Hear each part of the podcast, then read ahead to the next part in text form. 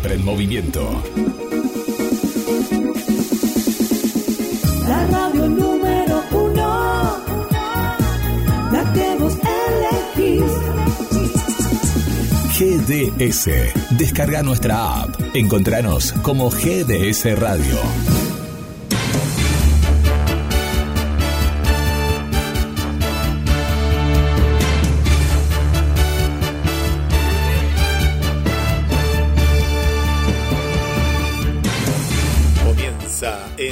GDS, la radio que nos une. Una nueva emisión de Cuestión Moral. Noticias, análisis en el momento justo. Conducción, Ulises Catriel Cuenca y Brando Tamay Pérez. Le damos la bienvenida a uno de sus conductores y periodistas, porque nuestro amigo y compañero Ulises está de cumpleaños. Brando, bienvenido y buenas noches. ¿Cómo andás, Guillermo? Saludo a vos y naturalmente a toda la audiencia. Eh, hoy es miércoles 6 de octubre ya, pasado ya las 8 de la noche. Y bueno, Ulises sí estaba medio ocupado, tenía muchas cosas que trabajar. Y además hoy es el cumpleaños, así que le mandamos un feliz cumpleaños que, tenga, que termine bien el día.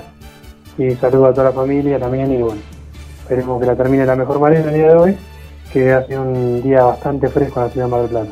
Sí, eh, prácticamente eh, otoño. eh. Hoy, hoy, hoy no levantó la marca. Eh, yo hoy en la mañana no podía creer que hacía un grado de temperatura, siendo que ayer llegamos a 24 ¿no? de máxima. Y bueno, hoy rondamos ahí en 10 grados en promedio. Eh, y mucho viento. No sé cómo fue eh, por donde vos estuviste, Brando. Sí, sí, mucho viento, mucho muy muy fresco.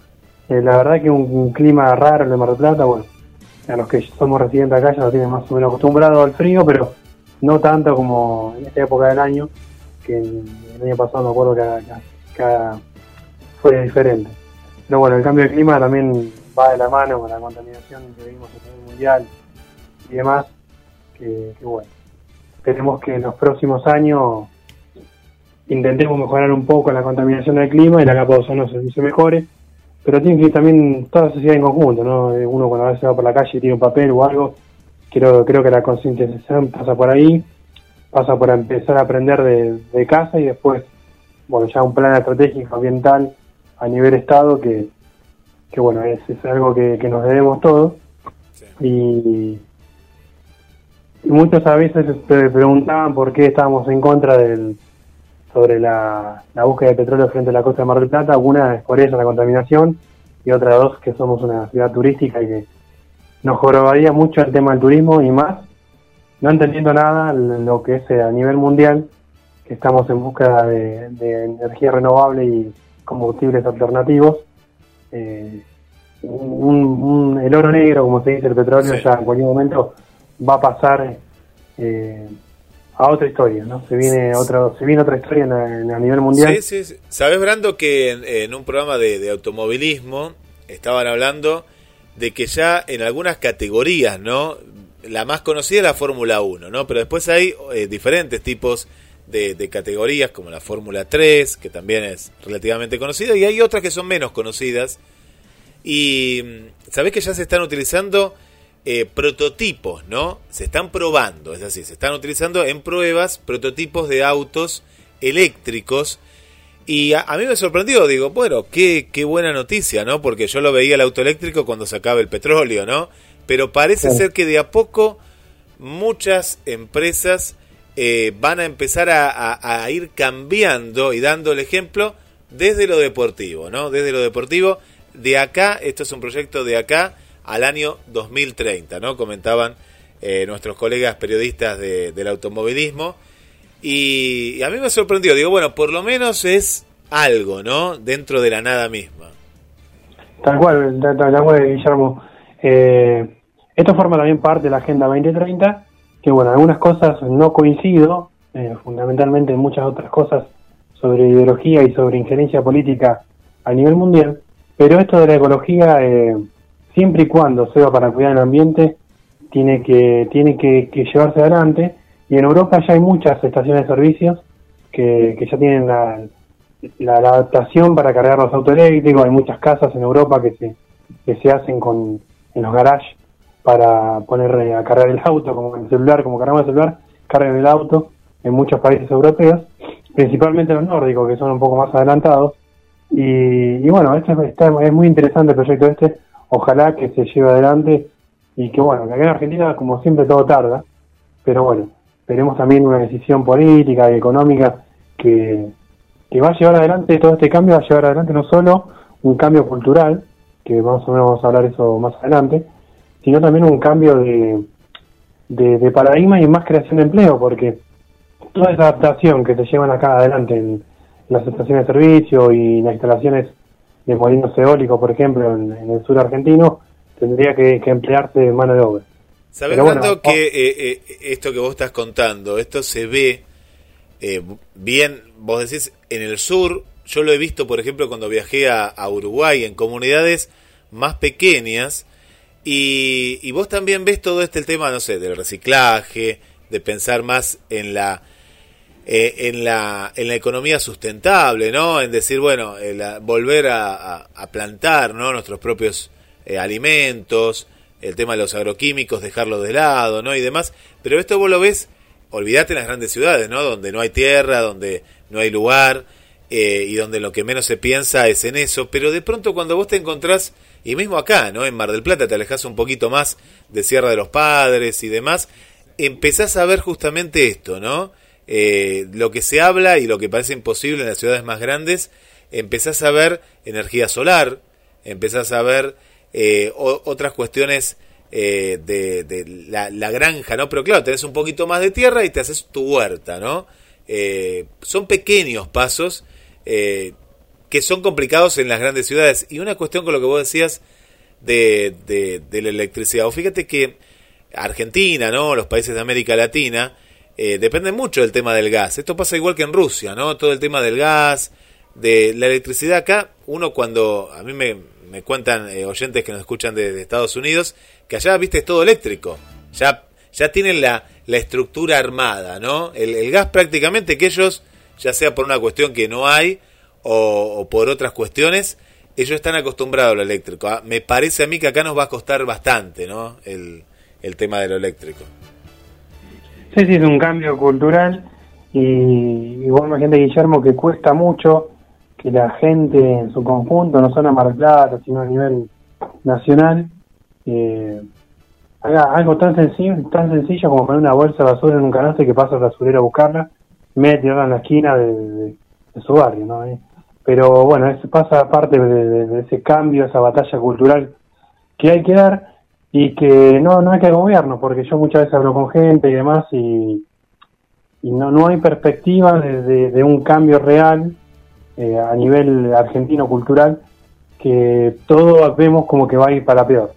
Ojalá que, que en algún momento eh, actores importantes ¿no? a, a nivel cultural y social puedan eh, implementar algún, algún plan estratégico sustentable, como decía vos, Guillermo, no solo en la economía en la economía sustentable, sino también en un cambio cultural verdadero, ¿no? En- en volver a valores que se han perdido totalmente, eh, que tendremos que volver a recuperarlo porque estamos viviendo en una crisis de moral total, que ya no, no, no nos importa nada de nada, no nos importa el, resto, y, y muchas veces me reía porque había un, un amigo de la, de la facultad, cuando empezamos de manera presencial, decía, comentaba que, bueno, que el capitalismo no ha convertido a todos de, de personas de monoambiente, monotributo, individualistas, que, que, decimos, bueno, me preocupa a mí, yo mi vida, mi, mi momento, y el resto que bueno, que se, vaya- que se vaya el demonio, total, si yo tiro botellas en la calle o, no ayudo a una persona que está en situación de calle, que lo haga ya el Estado. Para eso ya votamos, para eso ya pagamos los, los impuestos, los impuestos. Y es verdad. Y al final terminamos en un limbo que nadie hace nada y vivimos todo en un, en un libertinaje. Pero bueno, no me voy a extender más que vamos a hablar más adelante, Guillermo. Lo que sí te voy a pedir, Guillermo, a ver si puedo pasar el, audio que te había pasado hace rato de la tarde, que me parece sumamente interesante, que tiene sus años el audio, pero muchos después van a decir, bueno, estos son peronistas, son... Porque hoy en día en la República Argentina, hablar de Perón, hablar de la imagen del, de Perón o Eva Duarte, es mala palabra, se está transformando en eso, como en muchos momentos en la historia a nivel mundial, se transformó en mala palabra hablar del fascismo o de los totalitarismos europeos de principios del siglo XX y fin del siglo XIX. Cosa que muchas veces a veces hay que poner en cuestión, ¿no? Porque si, si yo encuentro algo del Che Guevara, un discurso de Che Guevara que dice algo coherente, ¿por qué no lo podremos poner, no? Pero bueno, eh, siempre hoy en día estamos viviendo, en la sociedad están instalando aquellos que gestaron la derrota o el, golpe de Estado a Perón, que son aquellos que hoy en día, hoy en día, están agrupándose en la capital federal para intentar volver al preperonismo, ¿no? Un pre hoy ya se, ya se hablaba de la flexibilización laboral, ya se está empezando a hablar de varios proyectos en contra de- del pueblo trabajador, que bueno, viene de parte de un proyecto que es del Fondo Monetario Internacional, que ya está casi todo arreglado entre eh, parte del presidente Fernández y el Fondo Monetario y la oposición misma. Pero bueno, no me voy a adelantar más de todo lo que vamos a hablar, sino que me gustaría escuchar eh, Perón en Puerta de Hierro cuando le hacen una entrevista, eh, cuando estaba en el exilio, ¿no? que lo, lo- le- lo sacaron los, militares acá del, del- poder. Y es muy interesante porque en estos tiempos creo que no hace falta esto del peronismo, ¿no? Esta- este, este cambio cultural tal vez, tal vez de una perspectiva diferente, porque eh, muchos dicen hay que dar la batalla eh, educacional en los colegios, en las universidades y demás, pero además de eso hay que dar batalla en otro en otro ámbito, ¿no? En lo moral, en, en las calles, en, las radios, como tenés vos, Guillermo, que me parece una idea fenomenal, y en los canales de YouTube, redes sociales, que ahora ha cambiado mucho sobre la forma de difundir un mensaje, una, una bajada o un discurso, como decía Foucault, que se bajan en la sociedad. Pero bueno, no, no voy a extenderme la palabra, sino que ya vamos a, pasar a escuchar ese audio. Normalmente la República Argentina en nuestra época había 4 millones de población estudiantil. De esos 4 millones, solamente 300 mil hacían los estudios secundarios.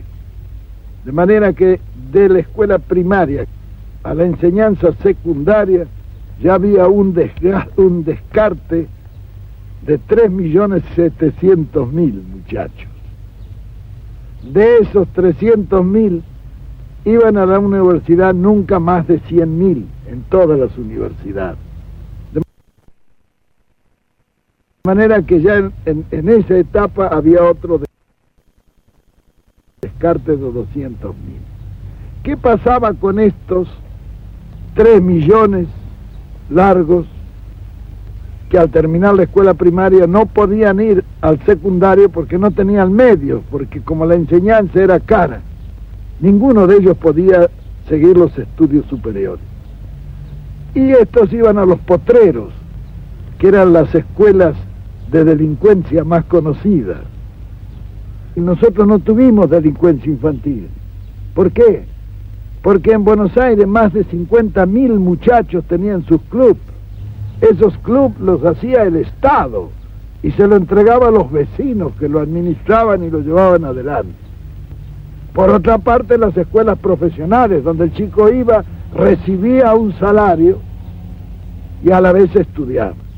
Después de recibirse de operario, iban a la fábrica, estaban tres años. De ahí podían pasar a las escuelas de aplicación, que eran escuelas para formar sobrestantes, jefes de talleres, etc. Después de estar allí, iban nuevamente a la industria y estaban dos o tres años y entonces tenían derecho a ingresar a la universidad obrera, de donde salían ingenieros de fábrica en cada una de las grandes especialidades de la industria. Eso fue para la masa. Es decir, en esto se contempló un panorama de conjunto y se hizo la conquista más grande fue que allí la universidad se llenó de hijos de obreros, donde antes estaba solamente admitido el oligarca, porque la forma de llevar al oligarca es poner altos aranceles, entonces solamente puede ir el que lo paga, Nosotros suprimimos todos los aranceles. Para la universidad no había ni derechos de exámenes ni nada, era gratis, totalmente gratis, el Estado pagaba eso. De manera que tanto el pobre como el rico podía ir. Era un crimen que estuviéramos seleccionando materia gris en círculos de 100.000 personas cuando lo podíamos seleccionar en 4 millones, que hubieran salido más abundantes. Se crea el Ministerio de Educación. Se establece la Universidad Obrera Nacional. Se construye la ciudad universitaria en Tucumán. Se crean en Rosario las facultades de Humanidades, Ciencias de la Educación, Medicina, Ciencias Económicas y Matemáticas. Facultad de Ingeniería de San Juan. Ciencias de la Educación en San Luis. Universidad Nacional de La Plata. Ciudad Universitaria en Córdoba. Ciudad Universitaria en Mendoza. Ciudad Universitaria de Buenos Aires. Se suprimen los aranceles universitarios. Se establecen becas para estudiantes de escasos recursos, no solo argentinos, sino también de cualquier parte del mundo que vienen por miles a estudiar a nuestro país. Se reglamentan las Olimpiadas Universitarias.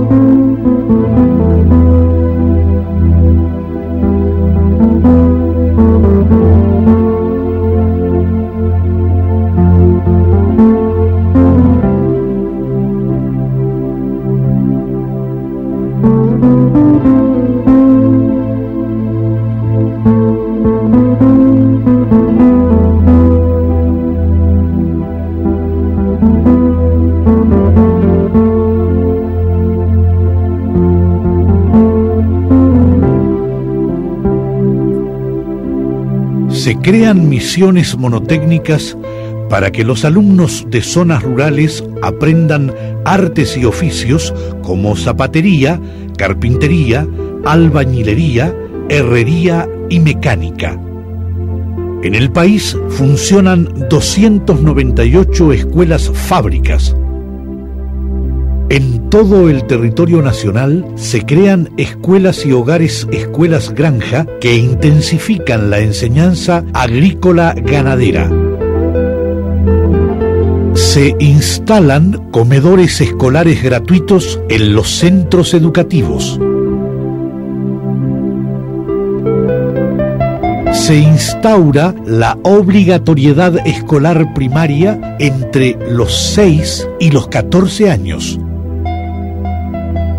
se establece la enseñanza preescolar capacitando maestros especializados.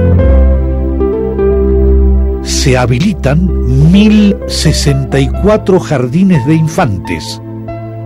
Se organizan las colonias de vacaciones entre los años 1946 y 1955, la cantidad de alumnos se elevó a 2.870.000 la atención de adultos analfabetos y la capacitación preescolar de los jóvenes que nunca habían sido contemplados motiva la creación de escuelas nocturnas con secciones para la enseñanza primaria y enseñanza práctica de materias especiales para la solución del problema que plantea la educación de niños y adultos inválidos, enfermos y deficientes mentales o de los sentidos, se crean las escuelas de policlínicos y domiciliaria, ambas únicas en el mundo. Se quintuplica el presupuesto para la educación se duplica el sueldo de los maestros y se establece una bonificación para aquellos que van a enseñar a lugares alejados e inhóspitos. Se construyeron más escuelas que en todo el resto de la historia argentina, 8.000.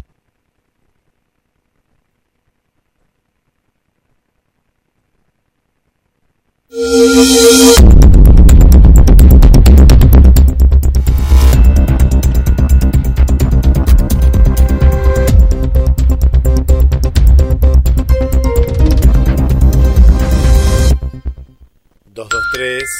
424 66 46 la línea para que te comuniques con nosotros en vivo, en vivo, 20 y 30 minutos.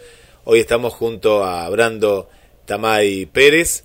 Le mandamos un abrazo para el compañero Ulises, para toda su familia, eh, que bueno, ha estado trabajando muchísimo y a la vez en el día de su cumpleaños.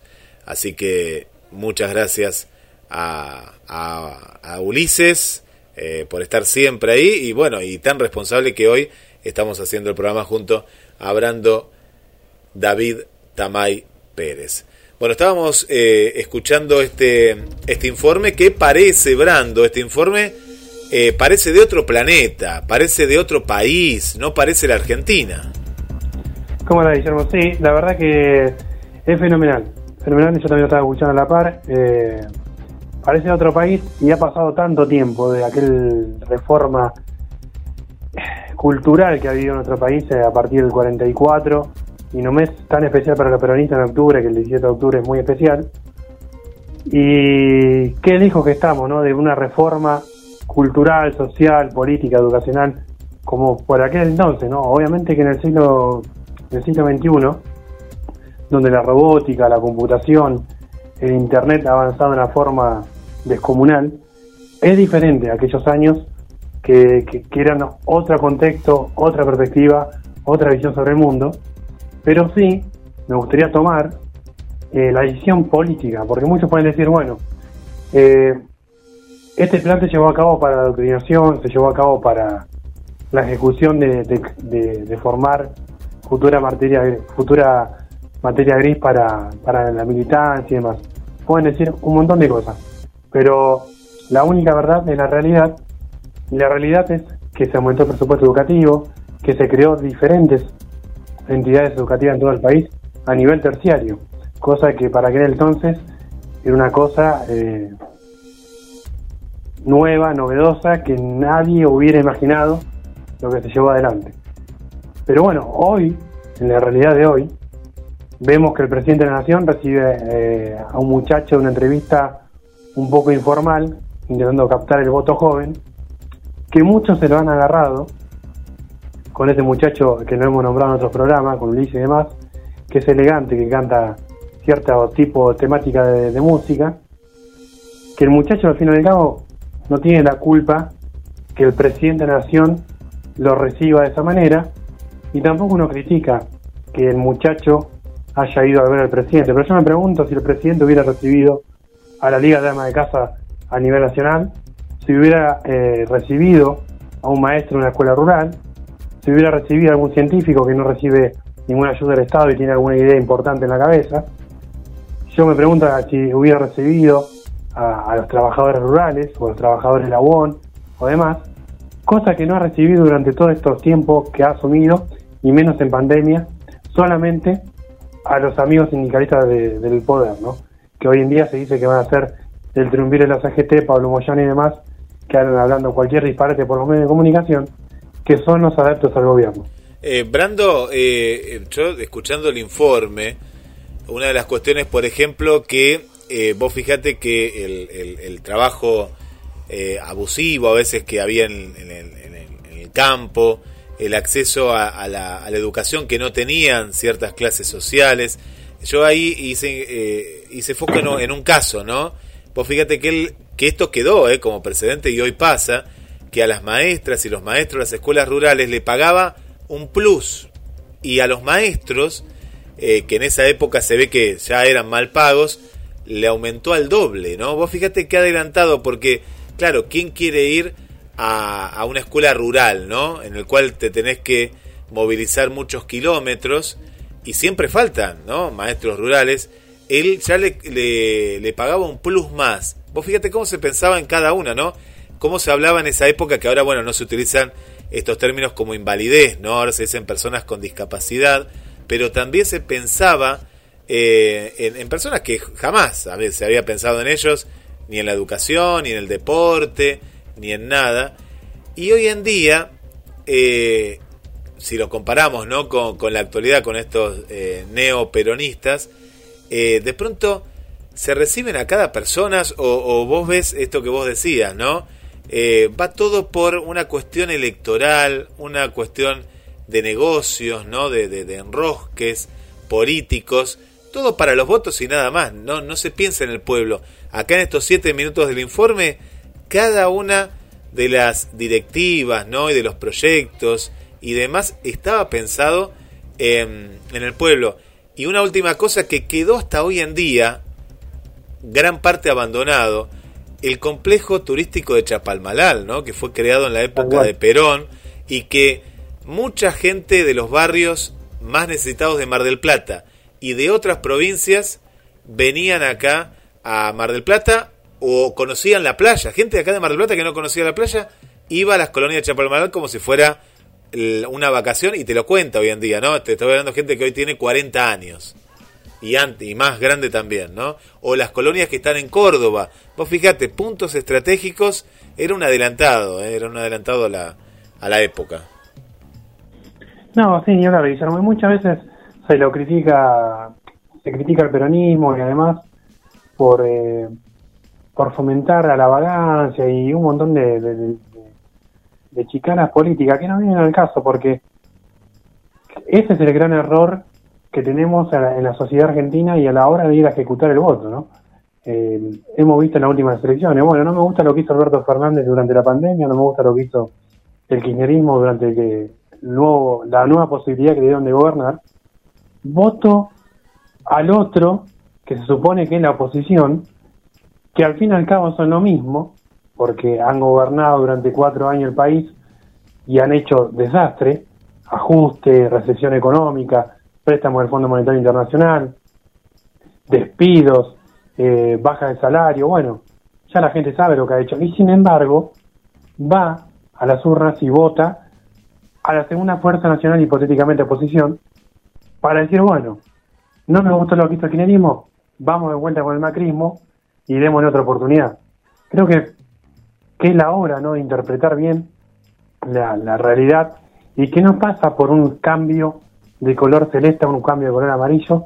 Creo que esto es una, es una cosa mucho más profunda que, que la gente sabe, que la gente sabe. Lo que se vivió esta semana en el Congreso no es una cuestión de chicana política o que están en, verdaderamente en contra de la ley que quiere promover el kinerismo con Máximo Kirchner en la cabeza, sino que como estamos en época de elecciones, como estamos en época de elecciones, se da la casualidad que el macrismo, o Juntos por el Cambio, llámenle como quieren, va a acompañar todas las medidas del gobierno, porque la bajada de línea viene del Fondo Monetario Internacional, que el gobierno de Juntos por el Cambio, o sea, la coalición de gobierno, apoya. O sea, si ellos muestran a la sociedad que les votan toda la ley al quinerismo, como en el caso del presupuesto que va a salir, como entra el presupuesto al Congreso va a salir y lo va a apoyar el macrismo, no quieren mostrar a la sociedad que ellos son iguales que nosotros. Porque si al fin y al cabo ellos votan un presupuesto que está a favor del endeudamiento, que está a favor del ajuste que se va a venir en los próximos meses, significa que son iguales lo mismo.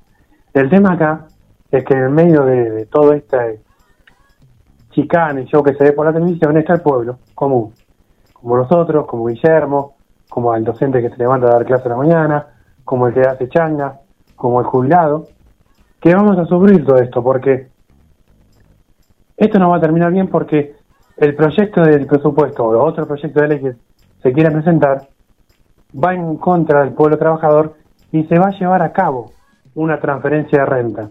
¿Qué me refiero con una transferencia de renta? Que todos nosotros, la gente que no tenemos, somos de gente de bajos recursos, gente de clase media trabajadora, vamos a pagar la deuda que adquirió Mauricio Macri y que legitimó Alberto Fernández. Porque Alberto Fernández cuando asumió tendría que haber mandado un proyecto de ley en el Congreso investigando deuda externa, cosa que no lo hizo, porque son cómplices del saqueo de la República Argentina una cosa que, que ya en un momento también va a cambiar, que es el nombre de República, que está muerto, pero es eso, son parte de la misma eh, escenario político, son parte de la misma clase, con privilegios, que van a llevar a cabo en los próximos meses con una nasta que va a valer 200 pesos, 250 pesos, que una leche va a valer 150 pesos, 200 mangos, porque la transferencia a la renta se va a hacer en los próximos meses después de las elecciones. Porque por más que se imita, imita, eso va a generar inflación indudablemente, y vamos a terminar muy mal. Vos fíjate, eh, Brando, que la- las medidas que toma el gobierno nacional, ¿por qué las toma? Porque perdió. Uno, uno te da la sensación de que si hubiera ganado, ¿no? Vamos al hipotético caso de que hubiera triunfado el Frente de Todos, no hacía ninguna de estas medidas, no daba ni, ni préstamos, no, no actualizaba la brecha salarial, que es bajísima con respecto a la inflación, eh, a los jubilados, poco o nada, no le iba a dar nada. Es decir, uno, uno piensa y dice, pero eh, esto se hizo justamente porque perdió, más allá de que uno dice, bueno, ahora lo hacen para a ver si pueden revertir esto, pero yo pienso que esto no, no se revierte, ¿no? Por una cuestión que después, bueno, ustedes van a analizar con, con Ulises en otros programas, pero vos fíjate que a mí me da esa sensación, si el gobierno no hubiera perdido las elecciones, no sé, no hacía nada de esto, ¿no? Seguía eh, como uno habitualmente lo dice acá en Mar del Plata, ¿no? Haciendo la plancha, ¿no? Como, como si nada. Tal cual, tal cual. Y cuando asumió el presidente Fernández, yo me acuerdo que habíamos hecho un programa especial y demás, que habíamos dicho con Ulises que, no solamente volvíamos para atrás, sino que caemos en un péndulo constante de, de, ir un poquito hacia la derecha, un poquito hacia la izquierda, y no vamos a salir nunca, nunca de esto, sino tomamos el toro por las astas y, y proponemos un verdadero cambio. Pero es muy difícil, es muy difícil porque la televisión analógica, que es la televisión que, que la mayoría consume, Tinelli y otros programas de televisión que son ne- nefastos para, para, para el contenido de social y cultural, la gente absorbe eso y por ahí ve alguna discusión en televisión y dice, mira, cómo se plantó eh, el, el diputado de Junto por el Cambio contra el diputado Santoro del Frente de Todos, cómo, se, cómo, cómo propone algo diferente. Y la verdad que no, que no, que no es una propuesta diferente, sino que se pacta todo antes de salir en cámara, se pacta todo antes de hacer una sesión, y a la gente que verdaderamente propone un cambio, no se les abren los micrófonos eh, masivos, no se le da pantalla, o si se le da un poco de pantalla es para atacarlo. Enseguida, como le hicieron a Ricardo Iorio, como le hacen a Biondini, como le hacen a distintos dirigentes políticos, simplemente para atacarlo, para cerrarle el micrófono y censurarlo, cosa que, que pasa muy, muy a menudo en, la televisión argentina. Sí, eh, Brandon, eh, es, es una cuestión esto que, que vos planteás, ¿no? Eh, el argentino tiene poca memoria, ¿no? No sé otros, pero nosotros vivimos en Argentina. Capaz que sí, en otros países sucede lo mismo, ¿no? Y esto se va a, a un, a un peligro eh, en el cual vamos a estar saltando de, lo malo a lo peor, de lo peor a lo... y así, ¿no? Vamos a estar de un lado para, para el otro y, y no es bueno, no es bueno. Si uno analiza lo, lo que se viene ahora, eh, lo que va a pasar más allá de las PASO, es que esos partidos, ya sean liberales, ¿no? Que obtuvieron eh, el voto del desencanto de quién? De Juntos por el Cambio. ¿Qué va a pasar con esa franja de votos que tiene el desencanto del frente de, todos, ¿no? Que, votaron partidos socialistas o, más de izquierda. ¿Qué va a pasar? Ahí se van a unificar nuevamente. Vos vas a ver que van a perder votos, tanto eh, y compañía, ¿no? Milei, y también ciertos partidos de izquierda, y se van a ir a los partidos mayoritarios y otra vez este bipartidismo más fuerte todavía, ¿no? De lo que se vio eh, en, en las PASO. Y esto que vos decís, vos fíjate que ahora eh, no se están pegando tanto. Vos si lo ves, vos fíjate que, que es todo muy leve, ¿no? Porque saben justamente esto, que aquellos que votaron eh, por, para decir, bueno, a ver, va- vamos a darle la, la- la ayuda a este partido, a ver si puede pasar las pasos, a la larga van a, los van a votar a ellos, tanto de un lado como del otro. Tal cual, tal cual. Aparte, eh, por ahí la gente con todo el, todo el lío cotidiano que hay, que tenemos todos, que las cosas aumentan continuamente porque acá todo pasa, como le decían a Clinton, la, es la economía estúpida que le decían a Clinton cuando era presidente de los, los Estados Unidos. Acá todo pasa por la economía, es la, la billetera es la víscera más sensible del ser humano, y acá todo pasa por la economía. Eh, como la economía va a ir de mal en peor, porque no queda otra perspectiva, la- las obras del presidente Fernández están cantadas. Yo no sé si, ojalá, por el bien de todos, que termine su mandato, y en caso que no lo termine, sea la- lo más leve posible para todos nosotros, porque un gobierno de transición sería desastroso, pero en algún momento, en algún momento, yo creo que la masa dormida, que es el pueblo, se va a levantar. No sé cómo, espero que no sea como las elecciones pasadas que se levanta solamente votando al color supuestamente de la oposición, sino verdaderamente en las calles protestando como corresponde, porque en algún momento no va a haber salario que aguante. Yo creo que pagar el litro de leche 150 pesos a gente que tiene criatura de más, o vos que vas a laburar y cargas en el, el litro de nafta 200 mangos, en algún momento el bolsillo va a decir basta, ¿no? La inflación es impresionante. Eh, eh, eh, es lo- los números, uno, eh, vos, vos te, a veces parece que te cargan, ¿no? Porque todavía están los supuestos precios cuidados. Y vos decís, pero, ¿por qué, qué, qué era lo que le falló al gobierno de Macri entre un montón de cosas, ¿no? Porque hizo agua por todos lados, pero principalmente la gente vota con el, bol- el bolsillo, y es así, vota con el bolsillo. Porque vo- vota, como vos decís, con el litro de, de leche, el, el fumador vota porque le aumentaron el, el atado, el que, el que toma cerveza por la cerveza, y, y que, ojo, yo soy partidario de que ciertos tipos de productos podrían aumentar para beneficio de otros, ¿no? Por ejemplo, la cerveza, ¿querés tomar cerveza? Bueno, pagala, pagala mucho más, pero hacé foco en la leche, en la harina, en el pan, en los huevos, en lo básico, ¿no? Eh, lo otro aumenta al adicto del tabaco, aumentales, igualmente lo va a pagar. Y si no puede pagar, le va a hacer un beneficio a la persona.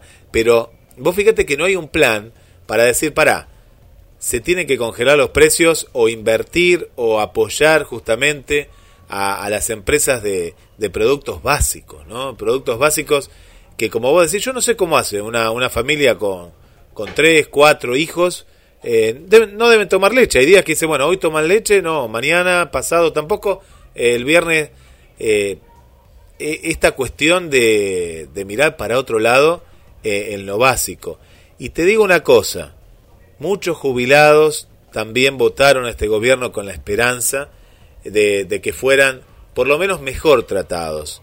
Y, y hay, y hay una cuestión que, que se sienten, porque te digo, el jubilado es el que uno de los de los que mueve mueve la vara, Brando, ¿eh? para un lado o para el otro. ¿eh? El jubilado es, uno dice, no, viste, el jubilado siempre es maltratado. Siempre le prometen y el jubilado como que dice, oh, será verdad esta vez, bueno, cambio el voto. Y ojo que el jubilado fue el que cambió el voto ahora en las PASO, ¿eh? fue uno de los que le votó en contra al gobierno, habiéndolo votado hace dos años nada más atrás y, habiendo llevado tanto en provincia, en nación y en un montón de, distritos al kirchnerismo nuevamente al poder. Tal cual, tal cual. La- los jubilados eh, son los que mueven la aguja electoral, al igual que los jóvenes, y por eso el presidente Fernández salió esta semana a buscar el voto joven, tomando cerveza artesanal, hablando con elegante y demás. Pero acá hay una preocupación muy grande, que yo lo hablaba el, ayer, ayer con Iván, que vino a mi casa, y, y charlábamos, y yo le hacía una propuesta a él, le decía, hay que tener cuidado Iván, digo, porque Mar del Plata, así como la vemos, una ciudad turística, hermosa, que muchos la, que, que no viven acá, que viven en Buenos Aires, dicen qué hermosa ciudad y demás, tengamos cuidado con Mar del Plata, porque Mar del Plata puede ser el nuevo conurbano de la costa atlántica. ¿eh? Acá hay un problema cultural y, de moral muy grande. Yo, yo no sé si ya alcanza, como están presentando proyectos algunos en la facultad y demás, con la UOCRA para hacer similar al informe que escuchábamos sobre poder crear empleo y anexarlo con la fábrica y demás. Yo ya no sé si alcanza eh, una decisión política y un proyecto de capacitación para transformar la realidad. Creo que estamos en una situación mucho más grave que, que ya la- hay una falta de valores y de moralidad total que no va a cambiar con un proyecto productivo. Creo que es muchísimo más profundo porque tenemos chicos jóvenes de 15, 16, 17 años que creen que consumir droga o consumir alcohol o salir a robar es ser piola. Porque así se habla la jerga y nosotros somos gente de barrio y sabemos.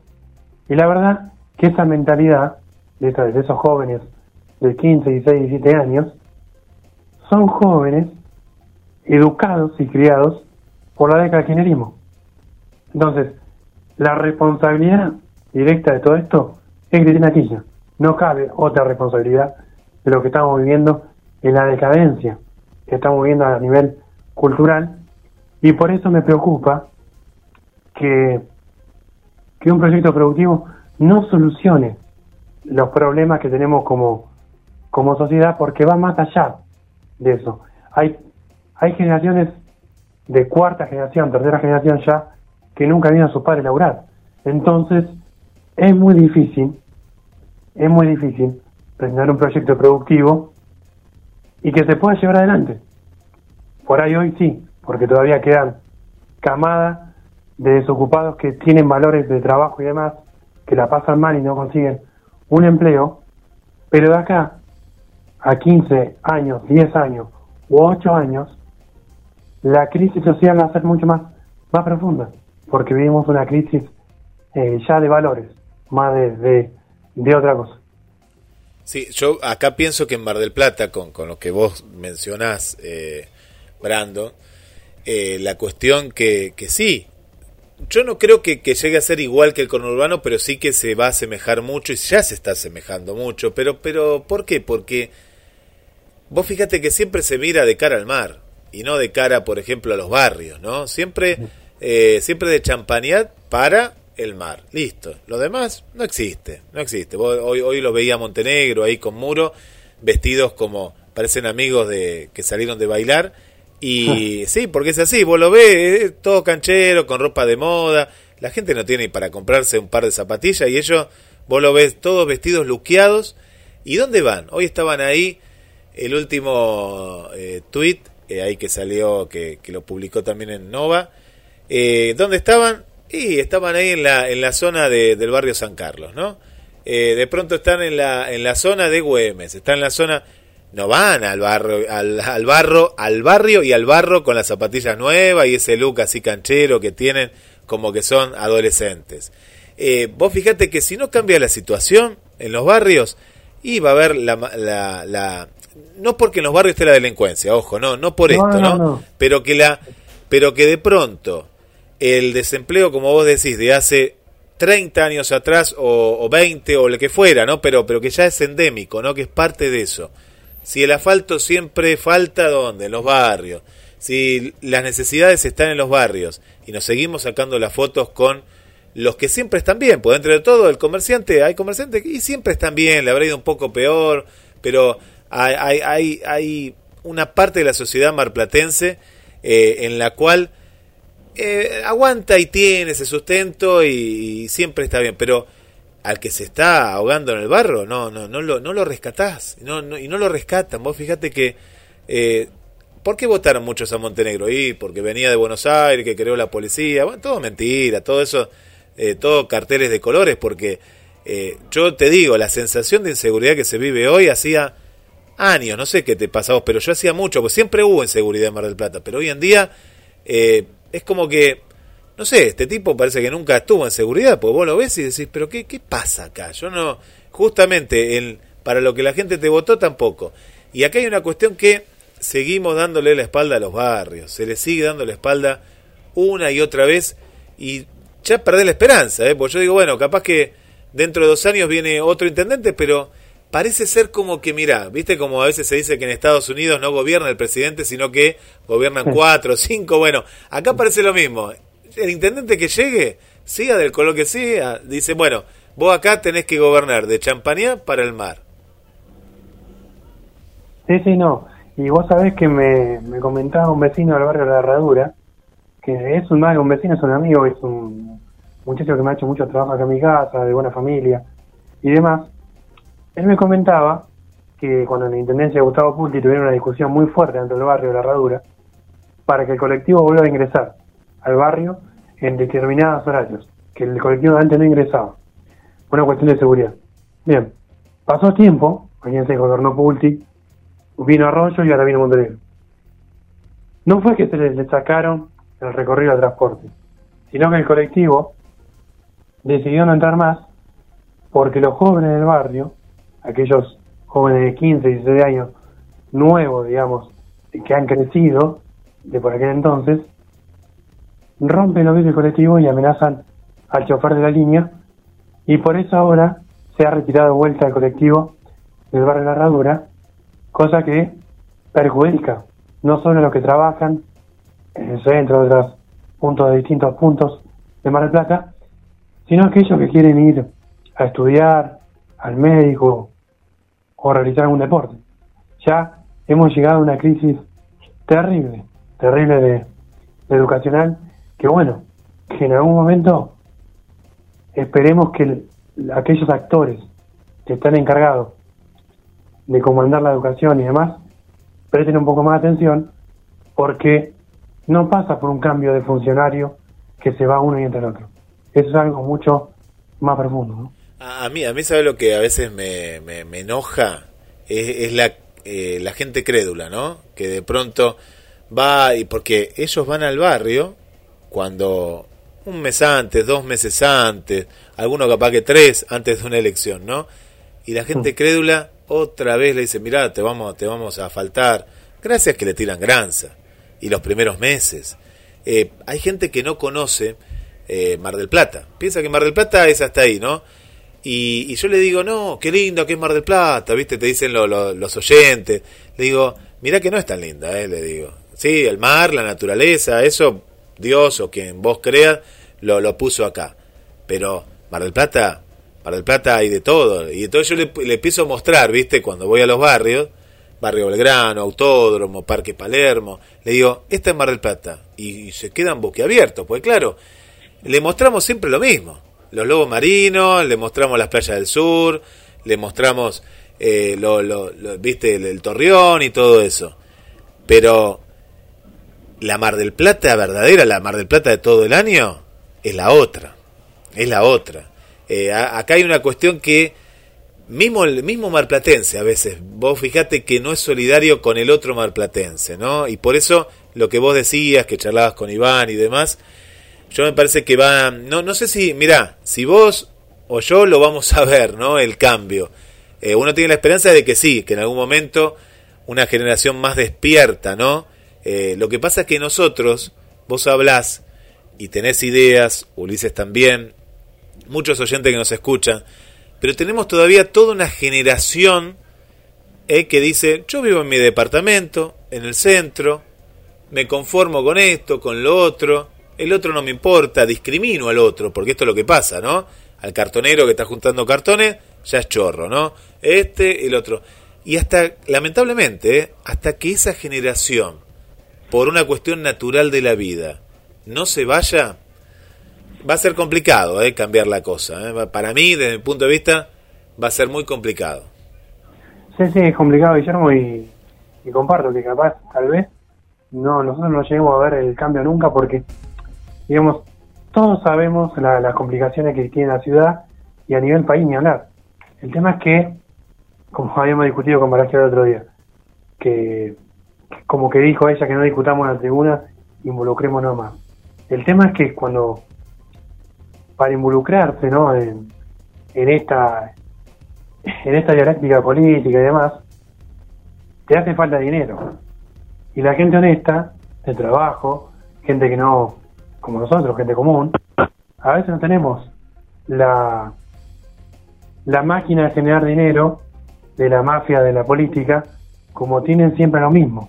Entonces, no pasa por un cambio de gabinete o por un cambio de, bueno, voy a votar a Baraciola porque está gobernando ahora Montenegro y no me gusta mucho si son lo mismo, forman parte de la misma coalición y van ahí juntos misma boleta. Yo me acuerdo la, la, la, la nota con, con Baragiola, ¿no? Previo a, la, a las PASO, y que yo la escuchaba de afuera, ¿no? En la parte, más que nada, estaba en la parte de la producción, y, y no, no, no les contestó.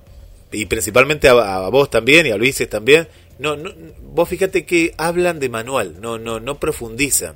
Tal cual, es Uno- no, y cuando vos le, le- la, la sacaste de contexto, dijo, no, lo podemos charlar en un café, que nunca se va a dar, ni el café, ni el encuentro, se puede dar también de una manera protocolar, pero después no pasa más nada. Ah, Bueno, salió Baragiola, pues vos la nombraste, pero tantos otros que dicen, sí, camino Ah, a los bueno. barrios, camino... Sí, los caminás, los barrios, pero los barrios siguen igual, este es el tema. Vos, si vos me decís, donde vos vivís, Brando, ¿no? Eh, recordame el barrio, que yo siempre digo que es el barrio Libertad, pero es el otro. Y Malvinas Argentina. Malvinas vale, Argentina. Bueno, Está, está vos- cerca, sí. ¿qué edad tenés vos, Brando?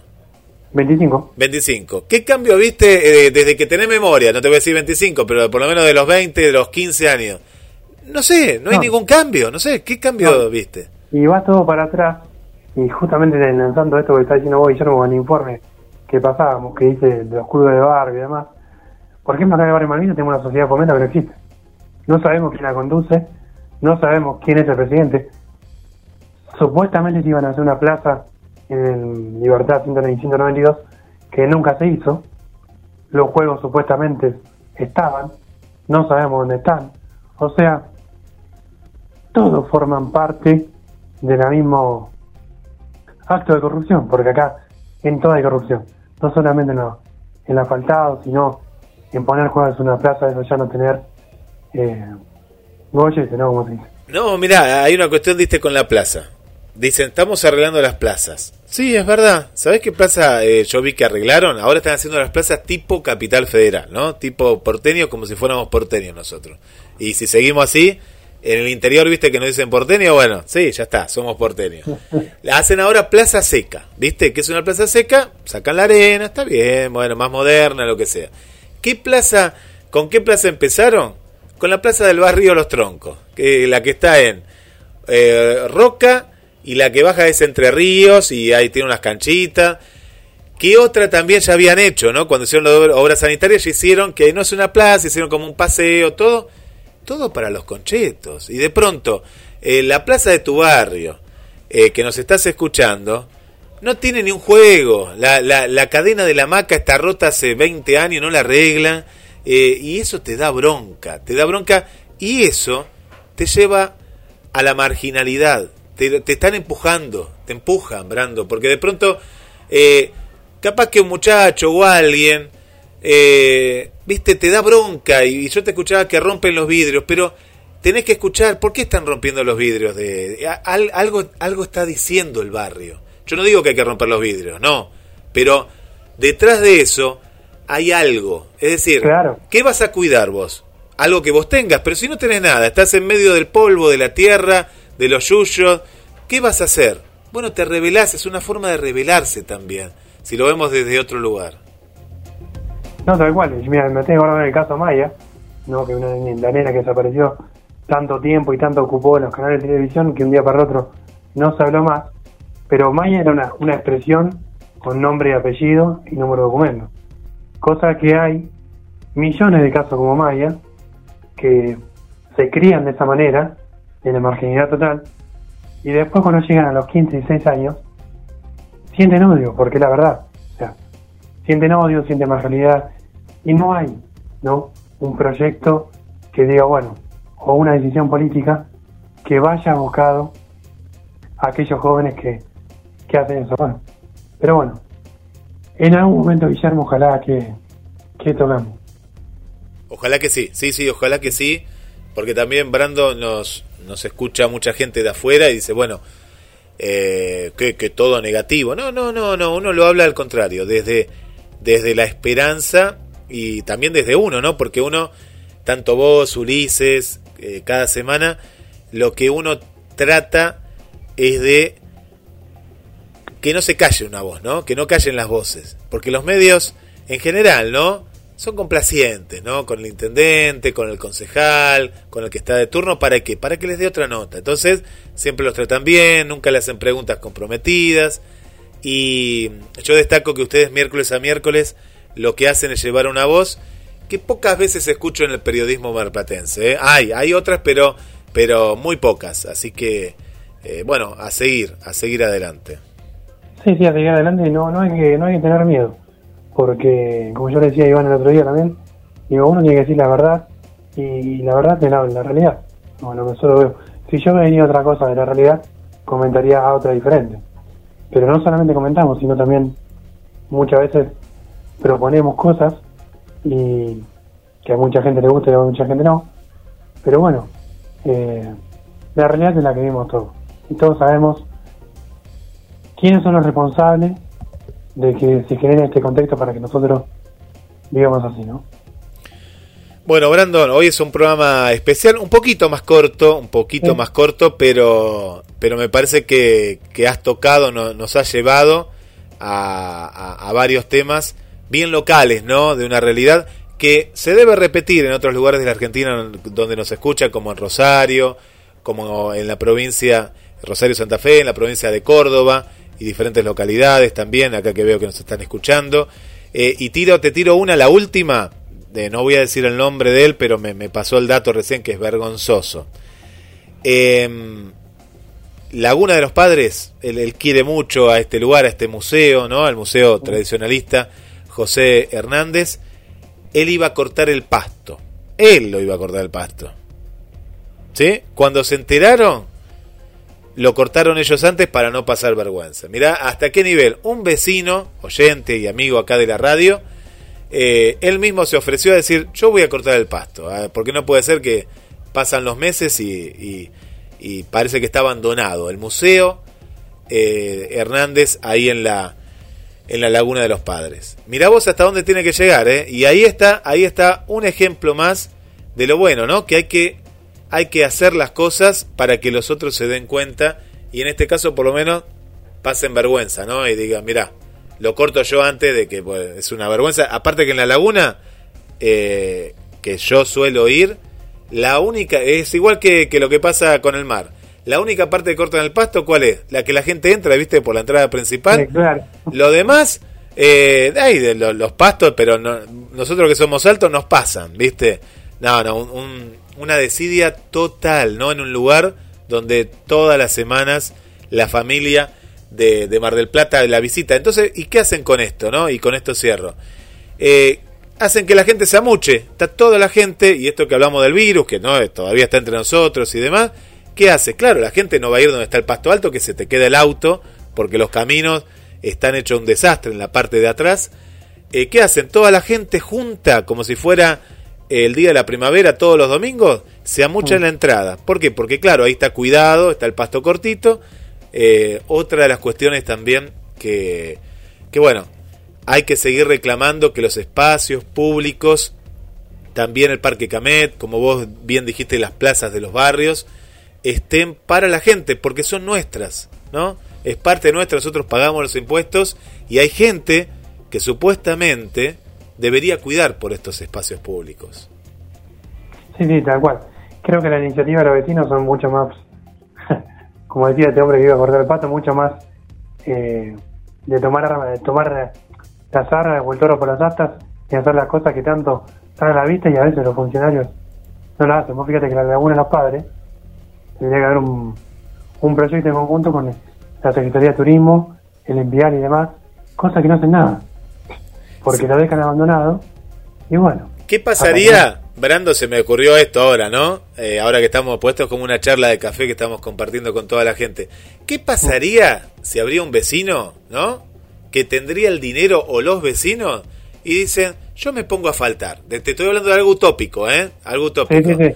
¿Qué pasaría ahí, eh? ¿No? Si en el barrio Malvinas Argentina dice, yo tengo una máquina, yo me compré una máquina y asfalto. ¿Qué haría la municipalidad ahí? Hago el cordón cuneta y me pongo a faltar una calle, me pongo a faltar otra. ¿Qué haría la, el, el Estado municipal en ese caso? O capaz que te, te, te, te ponen multa. Capaz, son- Capaz, son capaces, ¿no? Son capaces de poner de multa porque son tan irrisorios, ¿no? Tan, tan de, de burócratas, mente, mente, mente oficinista que no saben muchas veces la realidad. Porque mira, veces- vamos al caso, vamos al caso y, y con esto cerramos, pero pero es muy interesante esta charla cómo se fue. ¿Qué pasa? Ellos necesitan del barrio Malvinas Argentina, del barrio Belgrano, del barrio Libertad, del barrio que vos quieras, 2 de abril. ¿Por qué lo necesitan? Porque si harían las cosas como corresponde, lo que deberían prometer ya no sería ni el asfalto, ni que pasen los colectivos, ni esto, ni lo otro. Deberían prometer cosas concretas y que eleven a Mar del Plata a una ciudad como debe ser, ¿no? No siempre lo mismo durante tantos, tantos años. Eh, es así, es así. No, Ellos dejan no, esto, dejan este vacío, ¿no? Es- todo este vacío, ¿para qué? Bueno, para llenarlo solamente con promesas que ellos saben que, que no las van a cumplir. No, para mí no, lo mejor que hay que, que hay que hacer es como dice el vecino y dejarlo expuesto totalmente. Con el tema del pasto, el tema de las calles. Hay que dejarlo expuesto o si lo ven por la calle, no increparlos, sino comentarle con respeto de la realidad que muchas veces los vecinos vivimos. Y los concejales no es que no sepan, se hacen nosotros y miran por otro lado, ¿no? Bueno, Brando, eh, no sé si quedó algo, algo más en, en No, este no. programa especial ¿no? que hoy hemos hecho. Eh, le mandamos un abrazo ¿no? a, a nuestro compañero Ulises, que, que termine muy bien, muy bien su, su día. Sí, que termine bien Ulises su cumpleaños. Bueno, saludo a vos, Guillermo, y a toda la audiencia. Y bueno, estaría bueno en el próximo programa también a ver si algún vecino quiere salir a charlar con nosotros, que, que es una materia pendiente que tenemos en el programa de escuchar a los vecinos, sus problemáticas.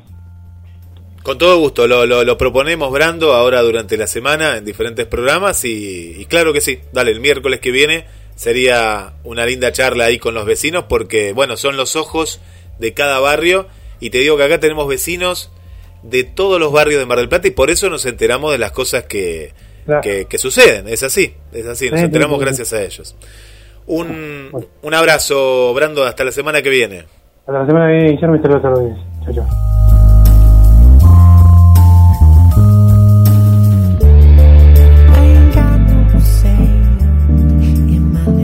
Un nuevo aroma recorre nuestras calles. Una nueva canción se hace presente una vez más. GDS Radio, la radio que nos une. Escúchanos en www.gdsradio.com. Somos igual que ti, o sea, diferentes a todos.